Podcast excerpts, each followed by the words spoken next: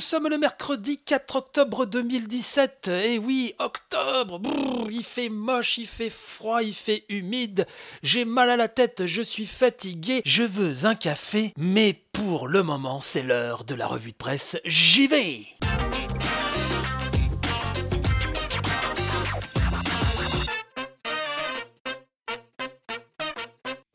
De vous retrouver pour cette nouvelle revue de presse JV. J'espère que vous allez bien. Nous sommes mercredi. Big up à tous les parents euh, qui, comme moi, n'ont pas eu la chance de passer à la semaine des 4 jours pour leurs enfants. Et on attaque tout de suite avec quelques petites news de derrière les fagots.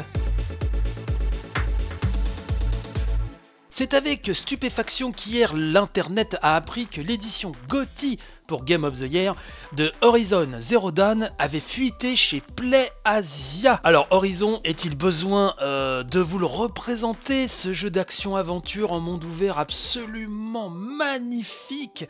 Euh, Actuellement c'est même encore l'un des jeux les plus beaux, euh, je trouve, qui peut tourner sur une machine domestique. Le hit de Guerrilla Games devrait donc se pouponner à travers une édition GOTY. Alors n'en sait pas plus pour le moment, mais bon voilà, ça vient de tomber, donc il fallait que je vous le dise. Les Japonais, ces chanceux, ne vont pas tarder à recevoir une démo de Yakuza Kiwami 2, qui, je le rappelle, est un remake du Yakuza 2 de la PlayStation. Devinez quoi? 2. Voilà. Moi, actuellement, ça reste mon épisode préféré de Yakuza. Que dire de plus, si ce n'est qu'ils sont bien chanceux? Si vous êtes amateur de voitures qui fait vroom vroom, eh ben sachez qu'une démo jouable avant la sortie de Gran Turismo Sport est prévue. Une démo qui sera bientôt disponible sur le PlayStation Store. Mais attention, ce sera une démo qui existera sur une durée limitée vu qu'elle sera accessible du lundi 9 octobre à 11h jusqu'au jeudi 12 octobre à 15h. Le fichier peut être téléchargé sur la console dès ce samedi 7 octobre à 11h. Donc c'est le bordel. Et donc faut pas sortir pisser trop longtemps sinon t'as vite fait de rater la démo. Donc j'espère vous avez bien noté ça sur vos petites tablettes.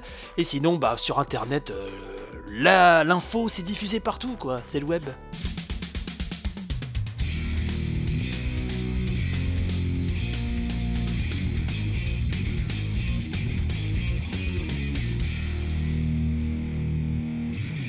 Andrew House, le big boss jeu vidéo chez Sony, eh ben, quitte son poste sur des résultats absolument époustouflants et c'est John Codera qui lui succédera en tant que nouveau président directeur euh, général. Rappelons qu'Andrew House avait été embauché par Sony en 1990 et qu'il avait évolué au sein de la marque PlayStation depuis bah, la naissance hein, de la marque tout simplement. Gamecult euh, nous rappelle d'ailleurs qu'entre 2011 et 2017, euh, Andrew Haas a centré la stratégie du groupe sur le développement du PlayStation Network en se focalisant sur des services comme le PlayStation Plus, dont les 26 millions d'abonnés représentent aujourd'hui une vraie part essentielle de l'économie de l'entreprise. Il aura également assisté au lancement du PlayStation VR, premier dispositif de réalité virtuelle pour console, et pris la décision de mettre de côté le marché des consoles portables après le désintérêt suscité par la PS Vita. Ainsi, après Ken Kutaragi, Kazuo Hirai et Andrew House, donc, le petit nouveau euh, John Codera, euh, nous dit Gamecult, n'affiche pas un parcours aussi intime avec le jeu vidéo. Recruté par Sony en 1992, il s'occupe d'abord des baladeurs audiophiles avant d'être transféré aux États-Unis en 1998 pour prendre en charge les appareils mobiles et les PC de Sony Electronics. C'est en 2010 que John Codera se rapproche du jeu vidéo en prenant place chez Sony Network Entertainment International, la filiale qui s'occupait précédemment des opérations de développement du PlayStation Network et qui a fusionné depuis avec Sony Computer Entertainment pour devenir Sony Interactive Entertainment. Ouf, je respire. Donc je vous invite d'aller voir cette news euh, ciné Jarod pour un peu plus d'explications, mais en tout cas, c'est un sacré chamboulement quant aux motivations qui ont poussé euh, Andrew House à, quitter le poste. Gianni Molinaro, donc plume hein, sur Gameblog, euh, lui nous précise qu'un représentant de Sony s'est confié au Wall Street Journal. D'après lui, donc euh, House prévoit de passer plus de temps avec sa famille avant de se lancer dans une nouvelle carrière dans l'industrie du divertissement. Le bonhomme laisse quand même un sacré bilan euh, derrière lui avec 60 millions de PlayStation 4 vendus dans le monde, un succès absolument hallucinant, une communication rondement menée, et tout ceci constitue des résultats historiques pour la marque.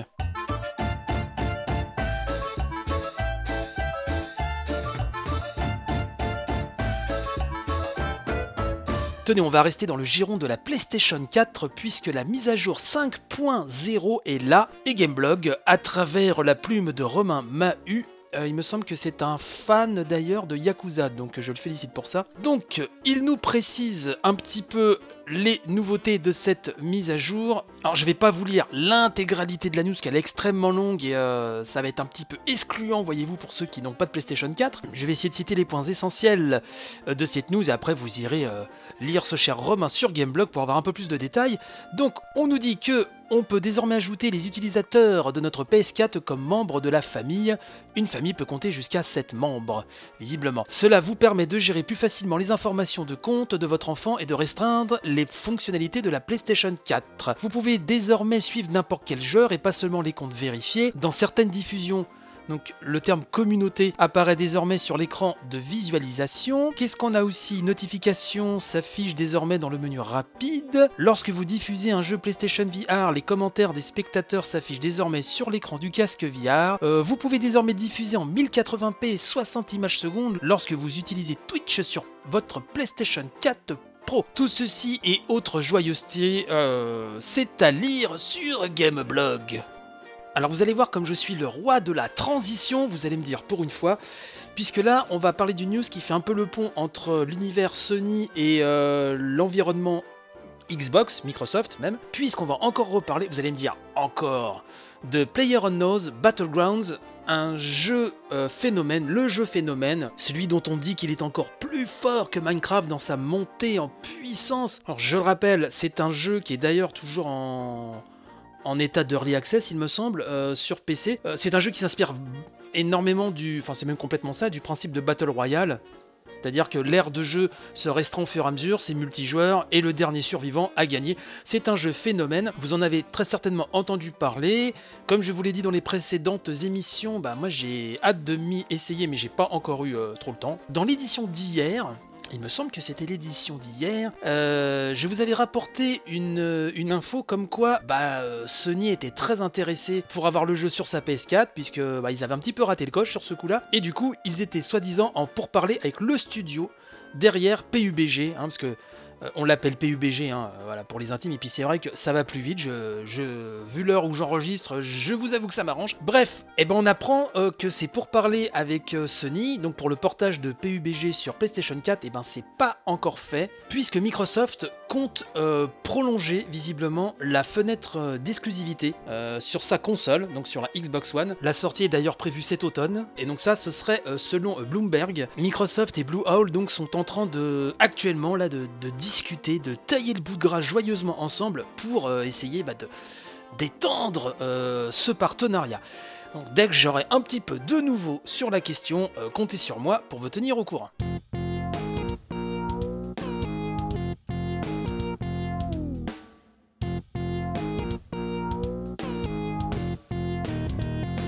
Allez, on va s'offrir un petit trio de, news rétro ou néo-rétro, enfin, ça vous l'appelez comme vous voulez.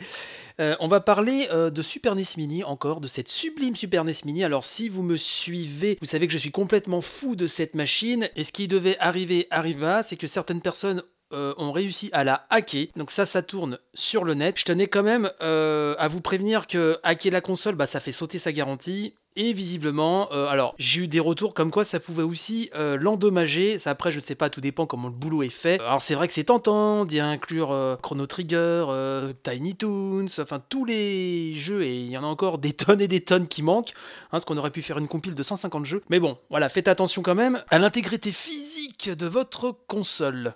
Alors, je voulais aussi vous parler d'un mode caché euh, de joueurs dans Yoshi Island, justement, qui fait partie donc euh, de la Super NES Mini. Alors, c'est incroyable parce que Yoshi Island, c'est un jeu que j'achetais à l'époque, hein, donc c'est Super Mario World 2 pour ceux qui savent, n'est-ce pas? Et donc, ce que je ne savais pas, même à l'époque de sa sortie sur Super Nintendo, euh, écoutez, comme quand on en apprend tous les jours, autant je scrute le moins de petits secrets sur Super Mario World, c'est vrai qu'aimant un petit peu moins Yoshi Island, je suis un peu moins calé sur les secrets de ce jeu. Alors, vous allez sûrement me dire, mais Bruno, ça on le sait depuis 50 000 ans. Mais bref, euh, pour ceux qui ne le savaient pas, il y a un mode de joueurs caché euh, dans Yoshi Island. Euh, on peut refaire tes mini-games un contre un. Et ça, c'est la chaîne YouTube Game Explain qui nous le dit. Alors, je suppose que c'est pas la seule à en parler. Mais c'est une chaîne que j'aime beaucoup en général, puisque c'est une chaîne de taré qui peut passer 10 minutes sur une vidéo à décortiquer un trailer, une annonce. Alors c'est en anglais. Bon, pour débloquer ce mode deux joueurs cachés dans Yoshi Island. bon, même si vous ne parlez pas tellement anglais, c'est très facile d'écouter comme la, suite de touches qui est, indiquée par la voix off. Donc GameX Plane, hein, c'est game comme jeu, X, un grand X et Plane, P-L-A-I-N. Allez-y, c'est une super chaîne YouTube et donc bah dessus, euh, on vous parle de ce mode de jeu et surtout aussi de, de mode de jeu débloquable ou un petit peu caché ou de manière un peu détournée sur d'autres jeux inclus dans la Super NES Mini mais qui ne sont pas catégorisés dans les jeux multi. Pour ceux qui ont la console, c'est toujours intéressant d'aller voir ça. Et là, j'aimerais vous parler de Sonic 2 HD. Euh, alors là, vous allez me dire, t'arrêtes pas de râler euh, sur le fait que la propriété intellectuelle, euh, on ne rigole pas avec ça et que c'est un sujet sensible, n'est-ce pas? Alors j'en profite pour faire le focus sur un site que j'aime beaucoup qui s'appelle RomGame, hein, qui est tenu par Achille Micral. Rome Game. Euh, allez voir ce site rétro qui est vraiment un de mes préférés. Et du coup, ils nous font un article, donc ce cher Achille nous fait un article très sympa sur Sonic 2 HD qui refait enfin surface. Alors Sonic 2 HD, c'est un projet qui date d'il y a déjà de, de 5 ans. Euh, il me semble. Et donc ce sont des fans qui refont Sonic 2 donc en HD, hein, comme le titre l'indique. Et donc je vais vous dire un petit peu ce que nous dit Achille. Donc après 5 ans d'un développement en pointillé, l'ambitieux projet d'un Sonic 2 HD se concrétise encore un peu plus avec une démo 2.0 qui vous permettra de juger sur pièce.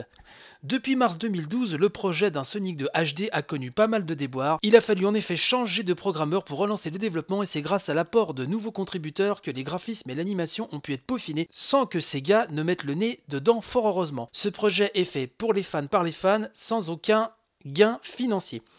Résultat, depuis une news datée de 2014, nous n'avions pas parlé de ce jeu, bien conscient qu'il fallait s'armer de patience pour entrevoir quelques aboutissements. Que voulez-vous reconstruire Sonic 2 avec une flopée de mises à jour et de nouveaux graphismes en 1080p n'est pas une tâche facile, surtout lorsqu'on mène un tel travail sur son temps libre. Et ce n'est pas parce que Sonic Mania est passé par là que nous bouderons notre plaisir de découvrir la dernière démo en date.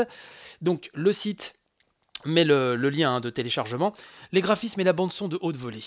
En voyant un tel résultat, on ne peut que tirer notre chapeau à des passionnés, c'est un hommage de fans, mais c'est tout sauf un travail d'amateur. Donc allez voir euh, cette news d'Achille Micral sur RomGame. J'ai regardé la vidéo, je dois avouer que le rendu très lissé, très propre, euh, m'enchante moins que Sonic Mania. Par contre, euh, la gueule du background de Comical Plant, il faut savoir que parmi l'une de mes obsessions graphiques dans les jeux vidéo. J'adore les immeubles euh, éclairés euh, dans la nuit, les gratte-ciel illuminés dans une ambiance nocturne. Et là, ce qu'ils ont fait sur Comical Plant, c'est assez, qui est en plus l'un de mes niveaux préférés de la saga Sonic, c'est assez magnifique. Enfin voilà, je vous laisse juge, essayez la démo ou pas. Moi je ne pense pas que je vais la lancer. Si l'envie vous en prend, bah n'hésitez pas. Et puis voilà, je le répète, Game, c'est un site super chouettos.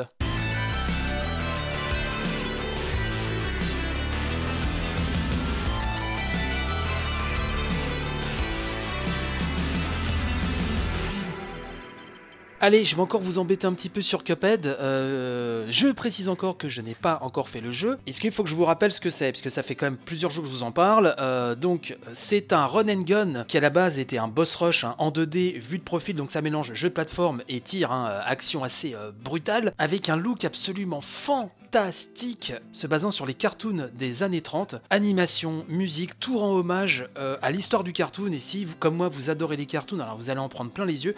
Alors, je n'ai pas le jeu, mais effectivement, j'ai quand même regardé quelques vidéos, je n'ai pas résisté euh, à, cette envie-là. Trois choses sur Cuphead. C'est que j'ai vu un petit peu le skill qu'il demandait. Euh, J'étais voir une. Euh, alors, le début d'une vidéo, ce que je voulais pas trop me spoiler, mais d'une chaîne YouTube que j'aime bien qui s'appelle Atomium. Alors, il est très connu, hein, je suppose que vous le connaissez. C'est un gars qui fait des vidéos en essayant des jeux, en parlant de ses coups de cœur, et voilà, il vous montre 20, 30 minutes selon les jeux, histoire de se faire une idée. Et donc, j'ai vu sa session, enfin, le début de sa session sur Cuphead, et vraiment ça demande un skill qui est assez, euh, assez hallucinant, pas de points de vie à récupérer, rien de tout ça. J'ai pas vu de checkpoint, enfin c'est assez incroyable par contre visuellement, mais voilà, c'est juste à tomber par terre. C'est incroyable. Deux choses donc, c'est que le test est arrivé sur Gamecult, et donc il a écopé euh, par ce cher boule à poire d'un Saiyan 7, hein, le fameux C7 de Gamecult. Alors vous allez me dire 7, c'est peut-être un petit peu euh, un petit peu bas, c'est la marque de fabrique de Gamecult, hein, de, de toujours noter un petit peu plus bas et de se la jouer un peu blasé, même si là, euh, effectivement, Boulapoire a vraiment, vraiment ultra kiffé euh, le jeu.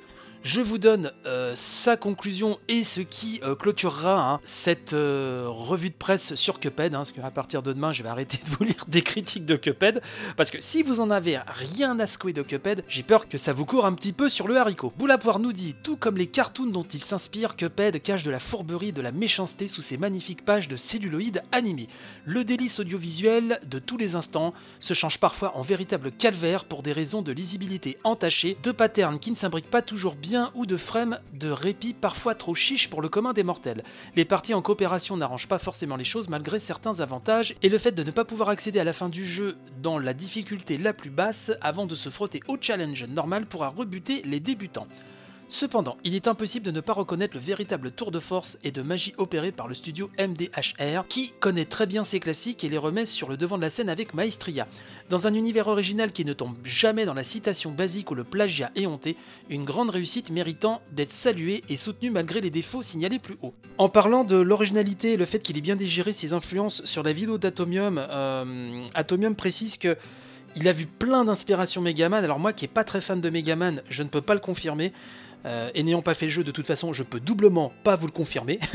de toute façon, il est, il est tôt, hein, je suis fatigué, excusez-moi. Atomium, dans sa vidéo, nous dit effectivement que euh, il a vu carrément des pans entiers de niveau de Megaman, enfin, ou pas loin, quoi. Euh, des situations, tout du moins, et des, bouts de, level design euh, très très très très très très inspiré dans, dans Cuphead.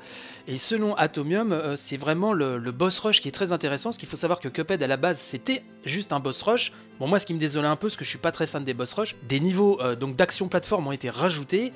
Et ceux-ci, bon, d'après Atomium, sont sympas mais trop pompés sur Megaman et pas assez original. En plus d'être diablement durs.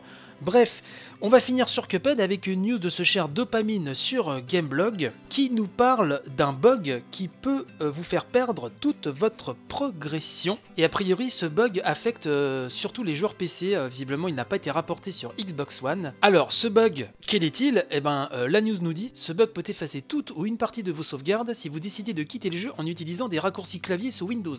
Pire, en basculant simplement avec la combinaison de touches Alt-Tab, vous pouvez également perdre une partie de votre progression.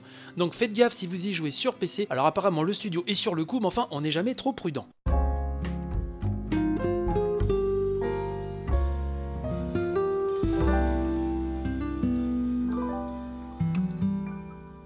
Et c'est ainsi que s'achève cette nouvelle édition de la revue de presse JV. Merci, euh, vous êtes de plus en plus nombreux à m'écouter. Merci également pour toutes vos critiques, vos retours, hein, qu'ils soient positifs ou négatifs. Je prends tout en compte en essayant d'améliorer l'émission au jour le jour. Vous pouvez donc nous écouter sur iTunes, PodCloud et YouTube. Vous pouvez mettre des petites étoiles euh, et c'est fortement recommandé sur iTunes.